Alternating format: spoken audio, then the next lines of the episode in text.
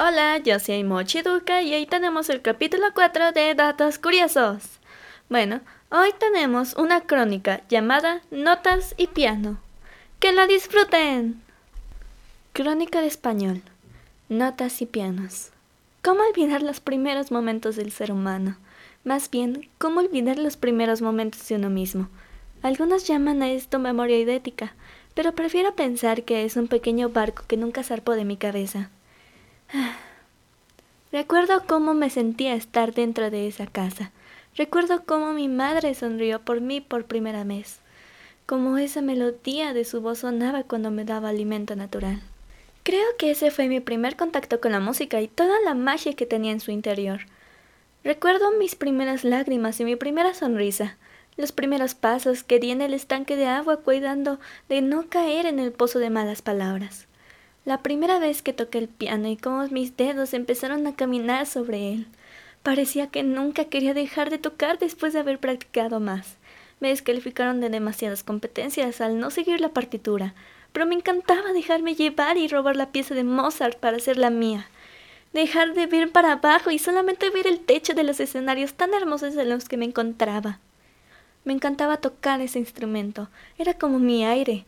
Escuchar música provenir de mis extremidades y esta herramienta tan útil y hermosa era un regalo de la humanidad. Llegué a acompañar mi melodía.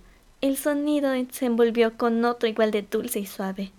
La voz estaba feliz, el piano estaba feliz.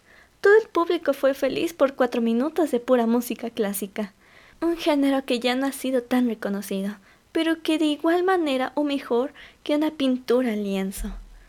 Conocí a una chica después de esto. Después de haber escuchado sus notas flotar junto a las mías, decidimos nunca más separarlas. Y ahora están amarradas y expuestas una a la otra por dos anillos de bodas. Nunca más se volvieron a sentir solas, sino como un hermoso dúo. Terminé esta carrera en la Casa de todas las Bellas Artes, en el país más hermoso del mundo con la persona más perfecta de todas. Hoy en día sigo tocando el piano como solista, para poder ver ese escenario azul y violeta en el que me ve envuelta cada vez que mis dedos vuelven a bailar sobre las teclas, haciendo de ellas un campo de flores en un amanecer.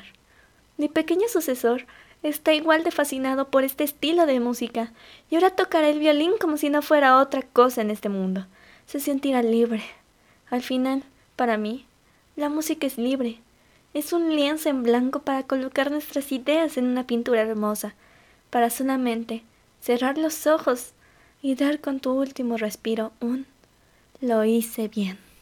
Bueno, espero que les haya gustado esta pequeña crónica.